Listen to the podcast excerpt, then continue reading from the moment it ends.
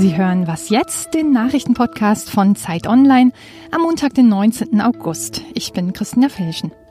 Wir sprechen heute über den Leak des Goldammer-Szenarios in Großbritannien und über die Jagd auf Airbnb-Vermieter. Erstmal die Nachrichten. Die Große Koalition hat sich bei mehreren Streitthemen bewegt. Die Spitzen von Union und SPD einigten sich bei ihrem ersten Treffen nach der Sommerpause auf Erleichterungen für Mieter und Immobilienkäufer. Und sie wollen weitere Gespräche über die Grundrente und Klimaschutz führen. Die Landtagswahlen am 1. September werden für die großen Volksparteien schwierig.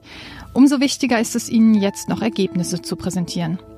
Spätestens Mitte Oktober will die GroKo eine Halbzeitbilanz ziehen. Da geht es dann darum, wie die Zusammenarbeit läuft und welche Perspektive die Koalition hat. US-Präsident Donald Trump hat China davor gewarnt, die Proteste in Hongkong gewaltsam niederzuschlagen. Er erinnert an das Massaker vor 30 Jahren auf dem Tiananmen-Platz in Peking, bei dem hunderte Regimekritiker getötet wurden. So etwas würde die Handelsgespräche zwischen China und den USA schwer belasten, sagte Trump. Die chinesische Regierung hat den Demonstranten in Hongkong zuletzt immer deutlicher gedroht und Truppen an die Grenze geschickt. Trotzdem sind am Wochenende erneut Hunderttausende gegen die Peking-treue Regierung auf die Straße gegangen. Redaktionsschluss für diesen Podcast ist 5 Uhr.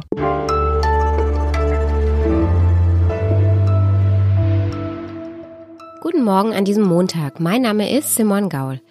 Die britische Regierung arbeitet seit Monaten Szenarien aus, was nach dem Brexit passieren könnte. Und diese Szenarien, die tragen Vogelnamen. Das schlimmste anzunehmende Szenario heißt zum Beispiel Black Swan, also schwarzer Schwan. Und ein anderes trägt den Namen Yellowhammer, also Goldammer. Goldammern, das sind so recht putzige, kleine, in Europa ziemlich weit verbreitete gelbe Vögelchen. Und ähm, ja, dieses aktuelle Goldammer-Szenario, das ist im Grunde die realistische Einschätzung von Boris Johnsons Regierung, was im Fall eines No-Deal-Brexits eben auf das Land zukommen wird. Dieses Papier war bisher geheim, wurde dann aber an die Presse weitergegeben und die Sunday Times hat es gestern veröffentlicht. Ich spreche darüber jetzt mit Bettina Schulz, unsere Autorin in London. Hallo Bettina. Ja, hallo. Was steht denn da drin in diesem Goldammer-Papier?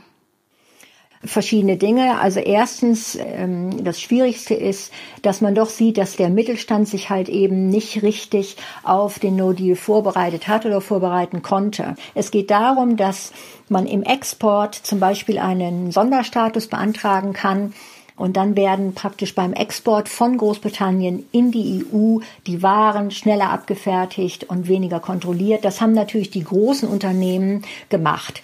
Aber der britische Mittelstand hat es bisher nicht getan, weiß nicht richtig, wie das geht. Von daher ist damit zu rechnen, dass es an der Grenze hinterher in Dover, in Folkestone zu erheblichen Verzögerungen mit der Abfertigung der Lastwagen kommen wird. Da werden dann die Lastwagen verspätet ankommen, Ware aufnehmen, zum Beispiel, weiß ich nicht, Tomaten, da ist dann schon die Hälfte vergammelt kommen wieder verspätet zurück und dadurch gibt es eine unheimliche Verzögerung in dem gesamten Handel der Logistik zwischen Großbritannien und der EU.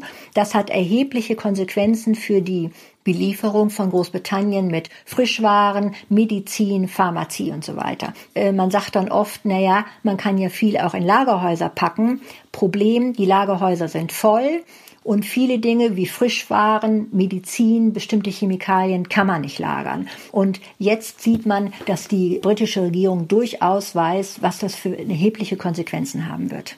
Das heißt, es ist deutlich schlimmer, als sie bisher immer getan haben, dass es werden würde. Ja, richtig. Boris Johnson hat das versucht, bisher immer geheim zu halten. Er tut immer, als ob No Deal kein Problem sei. Das macht er natürlich, weil er letztendlich No Deal durchdrücken will, um dann in einer Wahl besser dazustehen, gegen die Brexit-Partei anzukommen und möglicherweise eine Wahl zu äh, gewinnen. Aber das ist natürlich keine Art, dass man hier die Bevölkerung und die Wirtschaft im Dunkeln rumtappen lässt. Es ist auch insbesondere ein Skandal, dass zum Beispiel das Ministerium für den Brexit lokal Stadtbehörden verboten hat, klare Auskunft zu geben der Öffentlichkeit und der Wirtschaft gegenüber, was bei dem No Deal überhaupt zu erwarten ist. Was bedeutet denn diese Veröffentlichung jetzt für die nächsten Schritte in der britischen Politik? Ja, also einmal konterkariert es natürlich die Politik von Boris Johnson.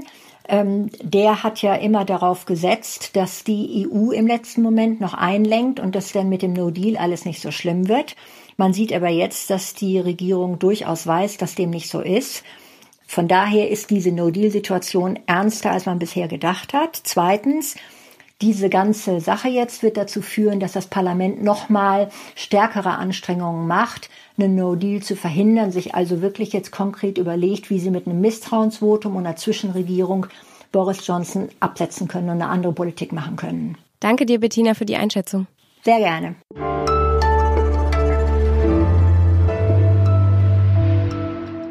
Und sonst so? Der Disney-Film Mulan von 1998 erzählt die Geschichte eines rebellischen Mädchens, das heimlich als Soldatin kämpft, statt eine angepasste Hausfrau zu sein. 2020 will Disney eine neue Realverfilmung dieses Films rausbringen, passt eigentlich ziemlich gut in unsere Zeit. In der Titelrolle ist die amerikanisch-chinesische Schauspielerin Liu Yifei. Aber die scheint jetzt wohl doch nur bedingt zum Role Model für junge, selbstbewusste Mädchen zu taugen, denn vergangene Woche hat sie im chinesischen Netzwerk Weibo eine Grafik einer chinesischen Staatszeitung geteilt. In dieser Grafik heißt es, ich unterstütze die Polizei in Hongkong, ihr könnt mich jetzt alle verprügeln. Was für eine Schande für Hongkong. Ja, Viele Chinesen, die ihre eigene Regierung in Peking und die eben auch das Vorgehen der Polizei in Hongkong unterstützen, die hat's gefreut. Dafür wird Yifei jetzt gefeiert. Aber diejenigen, die wiederum die Demonstranten unterstützen, haben auf Twitter das Hashtag Boykott Mulan ins Leben gerufen und dieses Hashtag ist ziemlich erfolgreich geworden am Wochenende. Viele sehen in dem Post auch einen Verrat an der Rolle als Mulan. Steht Mulan doch eigentlich für den Kampf gegen Gewalt und Ungerechtigkeit. Ja, was wohl Disneys PR-Abteilung dazu sagt?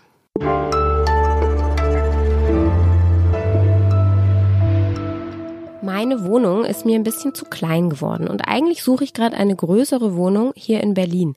Das macht jetzt wirklich keinen Spaß, da müssen wir überhaupt nicht drüber reden. Aber ich habe mich auf jeden Fall auf dieser Suche auch schon das ein oder andere Mal drüber geärgert, dass mir eine tolle Wohnung begegnet ist, die aber ausschließlich als Airbnb-Wohnung genutzt wird. In den deutschen Großstädten gibt es tausende von solchen Wohnungen und viele davon bewegen sich rechtlich, naja, sagen wir mindestens mal in einer Grauzone. Unser freier Autor Sascha Lübbe hat einen Mann der Berliner Verwaltung besucht, der Jagd auf eben diese illegalen Airbnb-Wohnungen macht. Ich habe ihn jetzt am Telefon. Hallo Sascha. Hallo Simon. Wie ist denn aktuell die Gesetzeslage eigentlich? Also wann ist Airbnb erlaubt und wann ist es verboten? Also in Deutschland ist es so, dass jedes Bundesland da quasi seine eigenen Gesetze oder auch Verordnungen erlassen kann. In Berlin gilt ja seit 2014 zum Beispiel das Wohnungszweckentfremdungsverbotsgesetz und das untersagt, dass man seine Wohnung als kommerzielle Ferienwohnung über einen bestimmten Zeitraum hinaus äh, vermietet. Das Gesetz wurde letztes Jahr nochmal verschärft. Seitdem müssen sich Leute in Berlin, die ihre Wohnung quasi als, als Ferienwohnung mieten wollen, beim Bezirk registrieren und erst wenn es die Genehmigung gibt, kann derjenige ähm, seine Wohnung auf Airbnb zur Verfügung stellen, offiziell. In Hamburg gibt es da so ein ganz ähnliches Modell, auch da muss man sich registrieren. Der wird allerdings nicht so detailliert nach dem Einzel, der Einzelfall geprüft. Dafür gibt es dann in Hamburg wieder eine Beschränkung. Ähm, da darf man seine Erstwohnung dann nicht länger als 60 Tage vermieten. In Berlin ist es jetzt aber ja so, dass die Wohnungen registriert werden sollen, aber viele Vermieter registrieren sich eben nicht. Und du hast jetzt einen Mann getroffen, der diesen Wohnungen sozusagen versucht, auf die Spur zu kommen. Was, was macht der denn genau? Genau, das ist Eckhard Sagitzer, das ist der Fachbereichsleiter Wohnen im äh, Bezirksamt von Friedrichshain-Kreuzberg. Und Sagitzer hat ein Team von acht Leuten, die sich ausschließlich um dieses Thema kümmern. Also die nehmen die Registrierung entgegen und ähm, sind dann auch diejenigen, die dann quasi die Genehmigung erteilen. Und was sie aber auch machen, ist, die gehen äh, Hinweisen auf illegale Ferienwohnungen nach. Wie machen die das? Das Problem für Sagitza ist so ein bisschen, dass man bei Airbnb die Daten nicht sieht. Auf der Seite selbst erkennt man nur den Kiez, aber man hat jetzt zum Beispiel nicht die genaue Straße und die genaue Hausnummer. Und die Sache ist, dass Airbnb diese Daten auch auf Nachfrage äh, der Bezirke oder auch von Städten nicht rausgibt. Also da gibt es inzwischen auch ganze, ganze Rechtsstreitigkeiten zu dem Thema. Und er selbst nennt es so ziemliche Detektivarbeit. Also die gucken sich dann die Fotos auf Airbnb an, die es gibt. Die nutzen Google Street View ähm, die greifen aber auch auf eine Plattform zurück, die nennt sich Inside Airbnb. Es ist ein bisschen so ein, so ein unabhängiges Projekt, die ja, die quasi so dasselbe Ziel verfolgen. Ganz schöne Frickelarbeit. Ist das denn erfolgreich? Ja, das ist eine gute Frage. Ähm, also da gibt's eine Zahl, die da eher ein negatives Licht drauf wirft. Und zwar haben tatsächlich ähm, 85 Prozent der Angebote auf Airbnb keine Registriernummer. Fragt man jetzt, äh, sagt jetzt, ob das Gesetz ein Erfolg ist oder nicht, sagt er schon ja, einfach weil ähm, dennoch viele Wohnungen inzwischen wieder dem Markt zugeführt wurden, wo das, wie es, wie es da so amtsdeutsch heißt. Also bei Ihnen im Bezirk Friedrichshain-Kreuzberg waren es allein 1200. Im Grunde ist ja jede Wohnung, äh, die wieder normal vermietet werden kann, eigentlich momentan ein Gewinn. Ja, absolut. Ja. Danke dir, Sascha. Danke. Das war's dann auch für heute mit Was jetzt? Ich wünsche einen schönen Start in die Woche. Eine neue Folge gibt's morgen und wenn Sie wollen, schreiben Sie uns bis dahin einfach eine Mail an wasjetzt@zeit.de. Danke fürs Zuhören und tschüss.